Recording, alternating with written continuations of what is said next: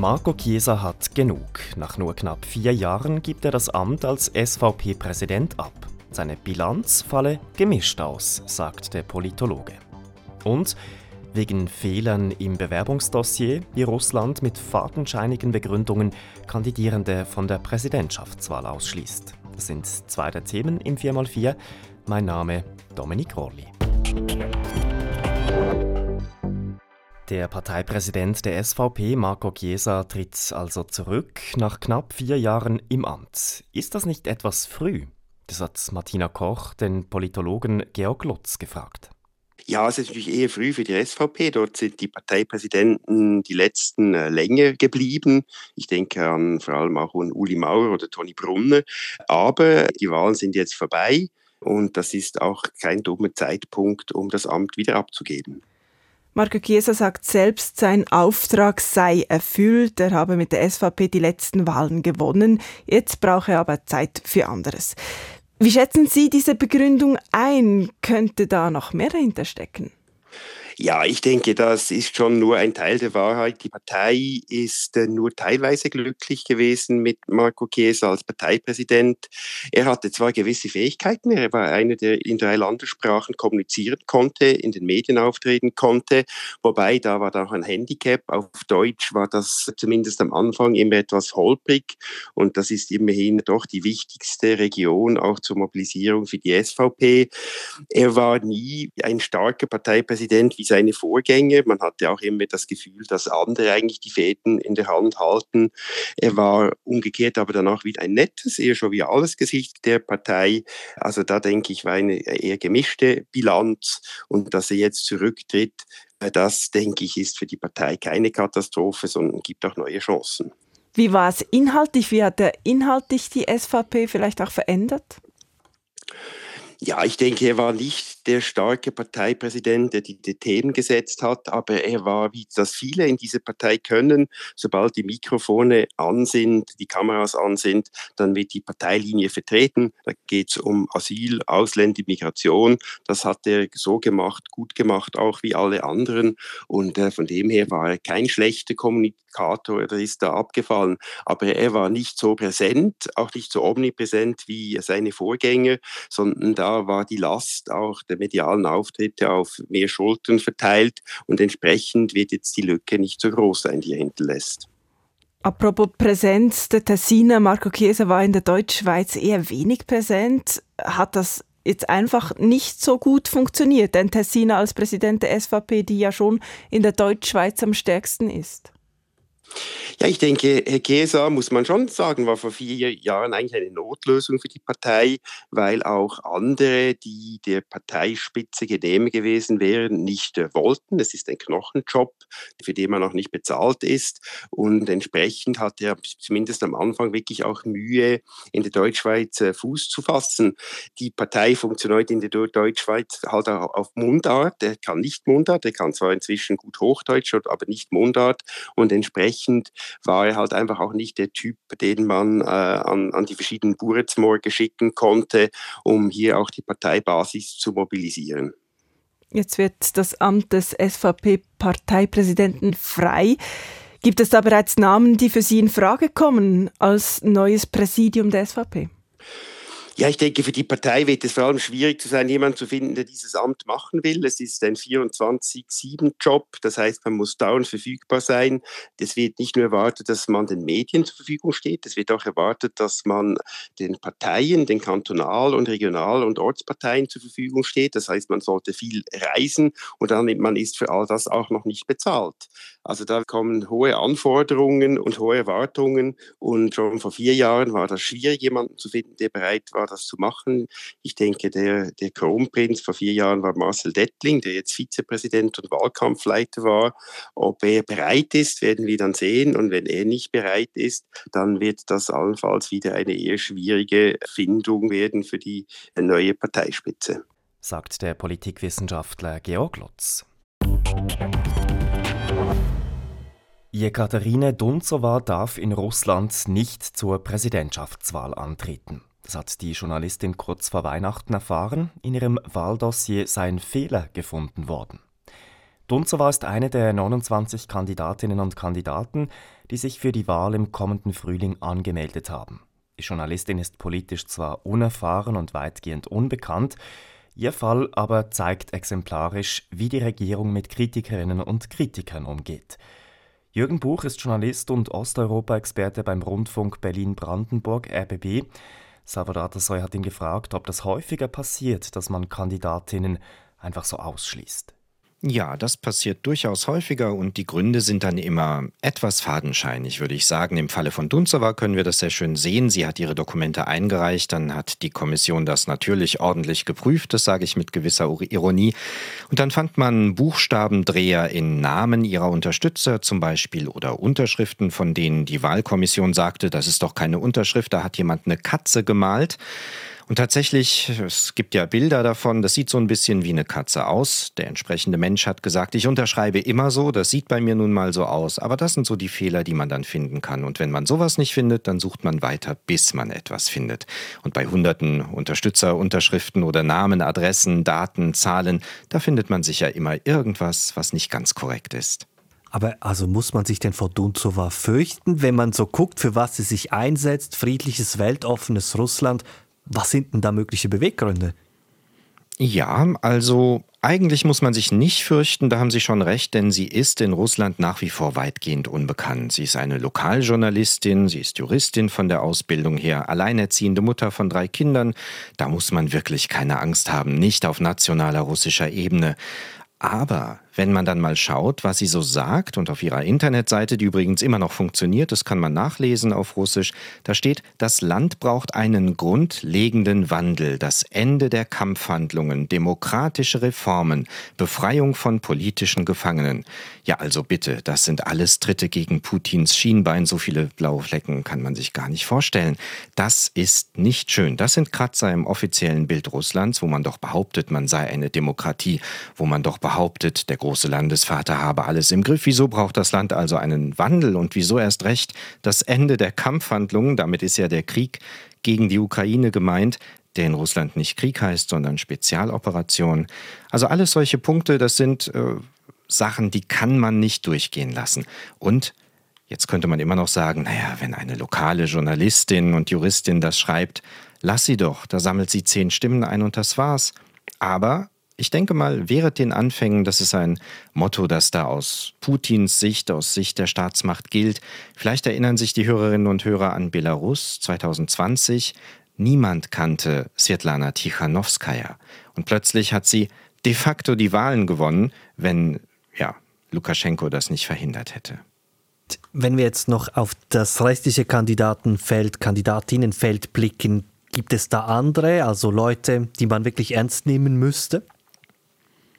Ich glaube ehrlich gesagt nicht. Wir müssen es natürlich abwarten, niemand kann das vorhersehen, aber wir wissen aus der Erfahrung, selbst wenn es ernstzunehmende Kandidaten gibt, dann wird die Wahl so gefälscht, dass das Ergebnis am Ende stimmt.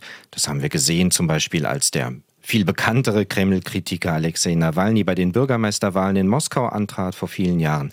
Da hat er ein beachtliches Ergebnis eingefahren, aber selbst er hatte keine Chance, von vornherein keine Chance. Und wenn ich die Kandidaten anschaue, Sie haben ja gesagt 29 etwa, vielleicht kommt da noch einer dazu oder springt noch einer ab. Und die sind ja noch nicht zugelassen. Bisher haben sieben die erste Hürde geschafft, also diese Hürde, die Dunzowa jetzt nicht geschafft hat gegenüber der Wahlkommission. Und wenn wir sehen, was da für Namen draufstehen, da steht einmal die Systemopposition, das sind eigentlich die, die im Kreml schon sitzen, die Parteien. Die LDPR hat einen Kandidaten, Leonid Slutsky, das ist rechtsnational emotional oder die Kommunisten, die hatten früher immer Sjuganov, jetzt haben sie einen anderen Kandidaten aufgestellt. Aber die stimmen eigentlich auch immer, oder nicht eigentlich, die stimmen immer mit der Kreml-Partei Einiges Russland. Das ist keine Opposition. Und auch diese Kandidaten kann man schwer als Opposition verstehen, obwohl sie landesweit einigermaßen bekannt sind. Und die anderen, da gibt es zum Beispiel einen, der hat die Hürde geschafft, die Dunzowa jetzt nicht geschafft hat, Andrei Bogdanov, ein Freimaurer. Und der möchte zum Beispiel die Freimaurerprinzipien in Russland verbreiten. Ich sag's mal etwas vielleicht salopp und satirisch, lustige Leute, aber ernsthafte Konkurrenz zu Putin wird das nicht sein. Aber wenn die Ausgangslage ja so klar ist, was bewegt denn die Leute, was motiviert die denn, sich da trotzdem zu bewerben? Also für die großen Parteien ist es natürlich eine Sache der Selbstverständlichkeit. Ja, die Kommunisten sind nicht klein in Russland, die LDPR, die ich eben nannte, die rechtsnationale Partei auch nicht. Die sitzen beide im Kreml, man, äh, Entschuldigung, im, im Parlament, im russischen. Man würde sich wundern, wenn die keine eigenen Kandidaten hätten. Und es dient so wie die gesamte Staatsduma, deshalb nenne ich das Systemopposition, es dient einfach der Kulisse.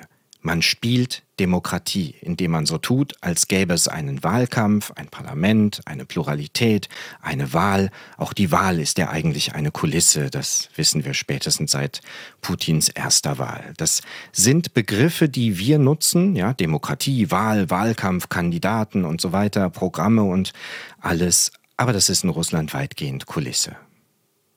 Wenn ich mich jetzt in Russland selbst als Demokrat, als informierter Bürger, wenn ich mich jetzt da informieren möchte, auch über kritische Figuren, könnte ich das dann überhaupt? Man kann es, man muss auch da Hürden überwinden, denn in der offiziellen Berichterstattung, also was die Agenturen TASS, Interfax und so angeht, das staatliche russische Fernsehen, da spielen Leute wie Dunzowa oder andere, die möglicherweise irgendwie sagen wir mal, demokratisch liberal sein könnten, überhaupt keine Rolle. Die kommen da schlicht nicht vor. Dann muss man sich bewegen zu den Kreml-kritischen Medien. Die gibt es aber in Russland so auch nicht. Die kann man nicht am Kiosk kaufen. Die kann man oft nicht mehr im normalen Internet finden, weil die Seiten blockiert sind. Die sind oft sowieso im Ausland, sitzen im Baltikum oder irgendwo von Riga aus. Ja, Novaya Gazeta, Medusa, äh, Mediasona, alle diese Exilmedien, der Internet-Fernsehsender Dost, Rain TV, alle die sitzen im Ausland, die kann man noch empfangen, aber eben nur, wenn man solche VPN-Kanäle nutzt und zwar also damit die Internetsperren, die russischen, umgeht. Dann schafft man das. Das heißt, es braucht Aufwand, es braucht Interesse, dann geht das noch. Und das Volk macht jetzt das da einfach mit? Oder vielleicht muss man anders fragen, Putin hat so viel Rückhalt, wie es gegen außen auch scheint? Das ist natürlich eine sehr schwierige Frage. Meinungsforschung in Russland ist heutzutage ein sehr, sehr schwieriges Feld. Gibt es immer noch. Es gibt staatliche Meinungsforschungsinstitute. Es gibt auch ein großes nichtstaatliches, das Levada-Zentrum. Vom Ausland aus wird Meinungsforschung in Russland betrieben. Aber wir dürfen nicht vergessen, es gibt einen großen Faktor, das ist die Angst. Und wenn Sie da jemand fragt, was denken Sie zu Thema X oder Y, ja, Sagen Sie da, was Sie wirklich denken. Diesen Faktor, den kann ich auch nicht wirklich berechnen. Wenn Sie überlegen, es gibt mittlerweile über oder etwa 14.000 Menschen, die als sogenannte Extremisten in Russland eingesperrt sind. Fast 20.000, die eingesperrt wurden, weil sie irgendetwas gegen diesen Krieg gesagt haben. Und das muss gar nicht viel sein. Ein weißes Blatt kann da reichen, die ukrainischen Farben können da reichen.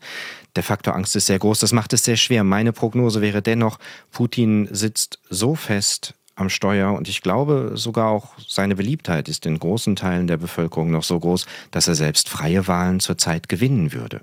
Er hat eben dieses Mantra aufgebaut, Russland als die Festung der wahren Werte gegen den angeblich bösen, verderbten Rest der Welt, der alles daran setzt, Russland auf den Knien zu sehen. Und diese Propaganda, wenn Sie die von morgens bis abends hören, und rund um die Uhr und tagelang und wochenlang und monatelang und mittlerweile jahrelang, da bleibt schon was hängen. Das sagt Jürgen Buch, er ist Journalist und Osteuropa-Experte beim Rundfunk Berlin-Brandenburg. Was lief gut in diesem Jahr? Das fragen wir diese Woche zum Abschluss eines Jahres, das von Kriegen und Krisen geprägt war.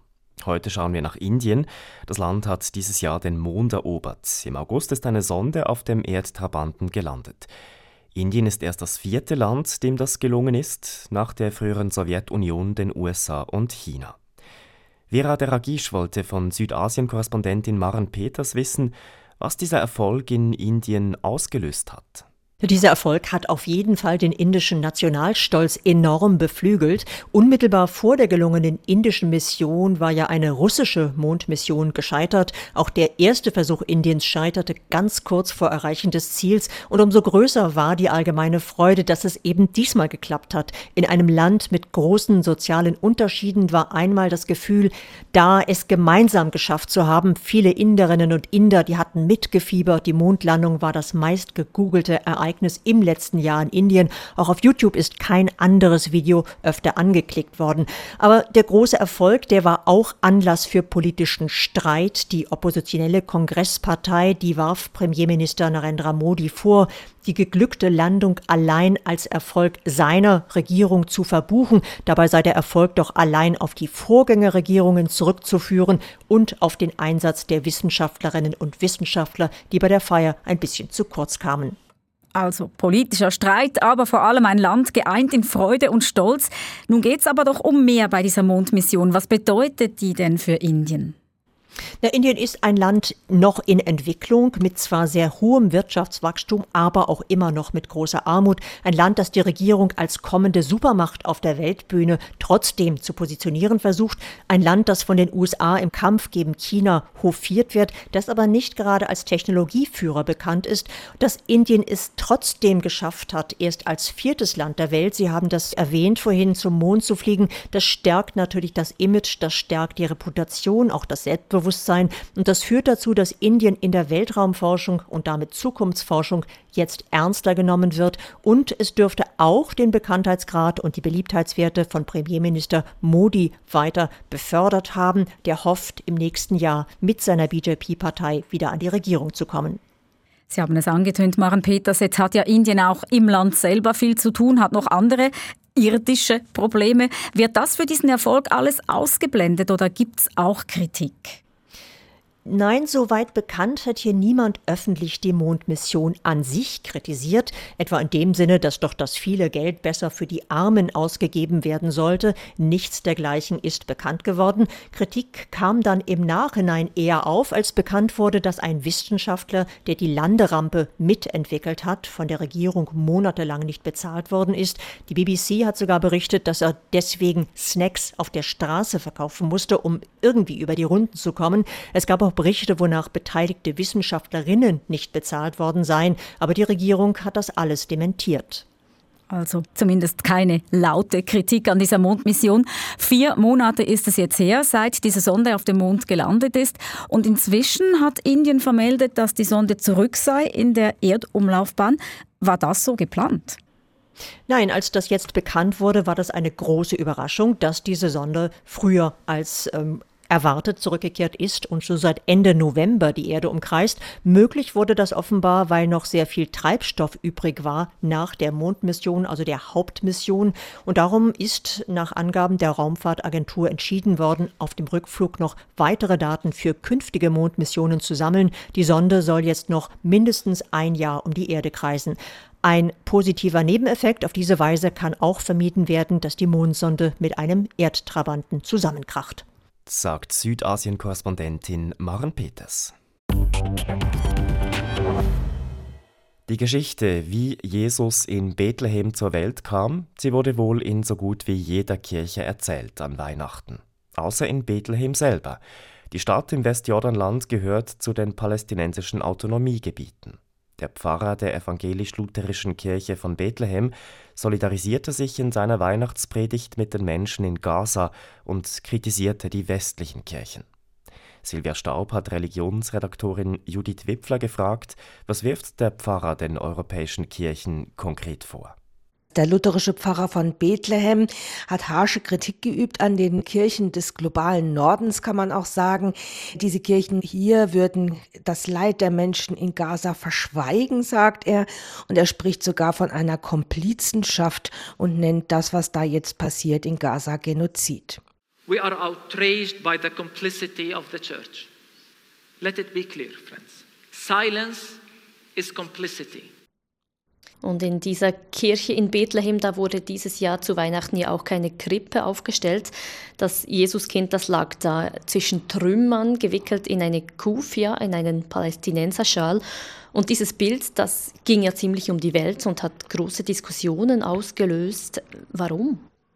Ja, weil es eine doppelte Provokation ist. Es soll zeigen, seht her, hier in Bethlehem, wo Jesus zur Welt kam an Weihnachten, sieht so aus. Also bei den Palästinensern in Gaza sieht es so aus. Es ist ja tatsächlich auch ein humanitärer Skandal, das, das stimmt. Dieses palästinensische Kind nun in der Krippe ist aber auch deshalb eine Provokation, weil das Kind Jesus ein jüdisches Kind war und die ganze heilige Familie eine jüdische Familie. Also das ist etwas, was sich die Christenheit ja wieder ganz fest ins Bewusstsein gebracht hat, äh, nach Jahrtausenden christlicher Judenverfolgung und Judendiskriminierung, kumulieren dann im Holocaust. Und die römisch-katholische Kirche, die hat vor 60 Jahren ganz klar gemacht, dass das Judentum, also das Volk Israel, nicht verstoßen ist, sondern Gott ihm die Treue hält. Und nichts davon kam auch in der Predigt des lutherischen Pfarrers.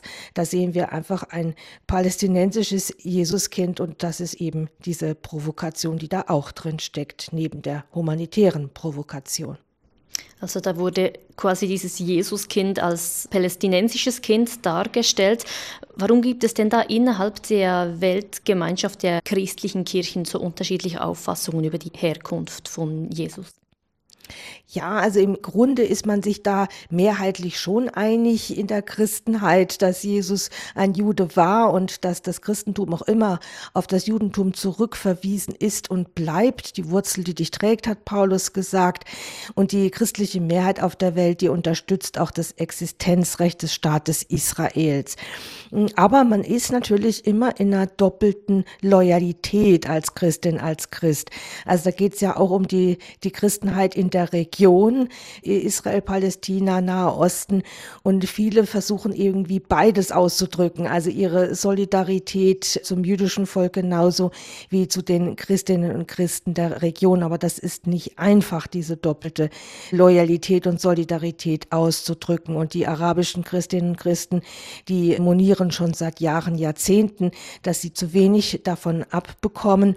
Und der lutherische Pfarrer Manter Isaac von Bethlehem, der hat insbesondere die US-Evangelikalen da gegeißelt in seiner Predigt, muss man schon sagen, und den Bausch und Bogen auch den Kapitalismus und Rassismus kritisiert, den er da drin sieht. Und was er theologisch macht, er überträgt eigentlich die Leidensgeschichte Jesu eins zu eins auf sich und die Palästinenser. Also jetzt ist es halt nicht mehr das jüdische Volk, das unter den Römern leidet, sondern es ist das palästinensische Volk, das da unter einem vorgeblich imperialistischen USA zusammen mit Israel da leidet. Und da wird es natürlich heikel.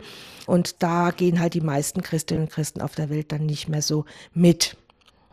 Also da tut man sich innerhalb des christlichen Glaubens sehr schwer, eine Position zu finden. Und in seiner Predigt, da richtet der Pfarrer ja auch sehr klare Worte an die westlichen Kirchen. Er sagt, wenn dieser Genozid dann vorbei sei, dann komme ja bestimmt wieder Hilfe von ihnen, aber dann sei es dann zu spät für eine Entschuldigung. And I know people will give generously for charity but your words won't make a difference. Words of regret won't suffice for you. And let me say it we will not accept your apology after the genocide. Das klingt ziemlich unversöhnlich. Hat jetzt diese Gewalt in Gaza die angespannte Situation noch verschärft? Also ich denke schon, weil es ist wirklich so extrem und schlimm, wie es, lange nicht war. Also die jüdische Gesellschaft in Israel, die ist immer noch traumatisiert von dem Massaker, das Anfang Oktober stattgefunden hat. Und was jetzt halt in Gaza passiert mit unter der Zivilbevölkerung, ist halt auch ganz, ganz verheerend und schrecklich. Die Gewalt des Krieges macht betroffen und auch dieses Bild von diesem Jesuskind in Trümmern, das bildet eben genau das ab. Zurück zum Zitat vom äh, Pfarrer Isaak aus Bethlehem. Die Hilfe würde dann schon wieder kommen aus aller Welt. Ähm, ich denke, er wird die Hilfe dann auch wieder annehmen oder die Menschen in Gaza werden sie annehmen. Auch da ist immer wieder die Frage, was kann die Christenheit auf der Welt tun für diese Situation? Und es wird viel gespendet und es gibt unzählige christliche Hilfswerke, die sich gerade und auch in Gaza oder auch in der Westbank einsetzen für die arabischen Christinnen und Christen die ja in den letzten Jahrzehnten sehr geschrumpft sind, weil sie auch viele ausgewandert sind. Was heißt denn das jetzt für die Kirchen, für die Weltgemeinschaft, dass ausgerechnet in Bethlehem, diesem Ort, der ja wichtig ist für das Christentum, dass dort eine Glaubensgemeinschaft ist, die die Herkunft von Jesus und die den Glauben anders auffasst? Dazu muss man wissen, dass es in der Ökumene, also in der weltweiten Gemeinschaft der Kirchen, schon seit Jahren, Jahrzehnten Diskussionen genau um dieses Thema gibt. Also soll zum Beispiel der Ökumenische Weltkirchenrat Israel verurteilen wegen sogenannter Apartheid. Und dagegen gab es immer großen Widerstand, vor allem von nordeuropäischen und von US-Kirchen. Und das kann natürlich jetzt schon sein, dass durch diese Eskalation im Nahen Osten, dass sich das nochmal etwas verändern wird dass eben doch mehr Hilfe auch für die arabischen Christinnen und Christen kommt, die ja tatsächlich am Schrumpfen sind in dieser ganzen Region. Trotzdem bleibt dieses Dilemma für die meisten. Einige Theologinnen und Theologen sagen, ja, wir sitzen zwischen den Stühlen und unserer Loyalität, Solidarität mit Israel, mit dem Judentum einerseits und mit der Christenheit im Nahen Osten andererseits. Aber das ist nun mal die Position und einige sagen, ja, damit müssen wir leben, das müssen wir auch so aushalten sagt SRF Religionsexpertin Judith Wipfler. Das war's vom 4x4 für heute. Ausgewählte Themen aus dem Programm von SRF 4 News. Hier geht's gleich weiter mit der Aktualität. Ich bin Dominik Rolli.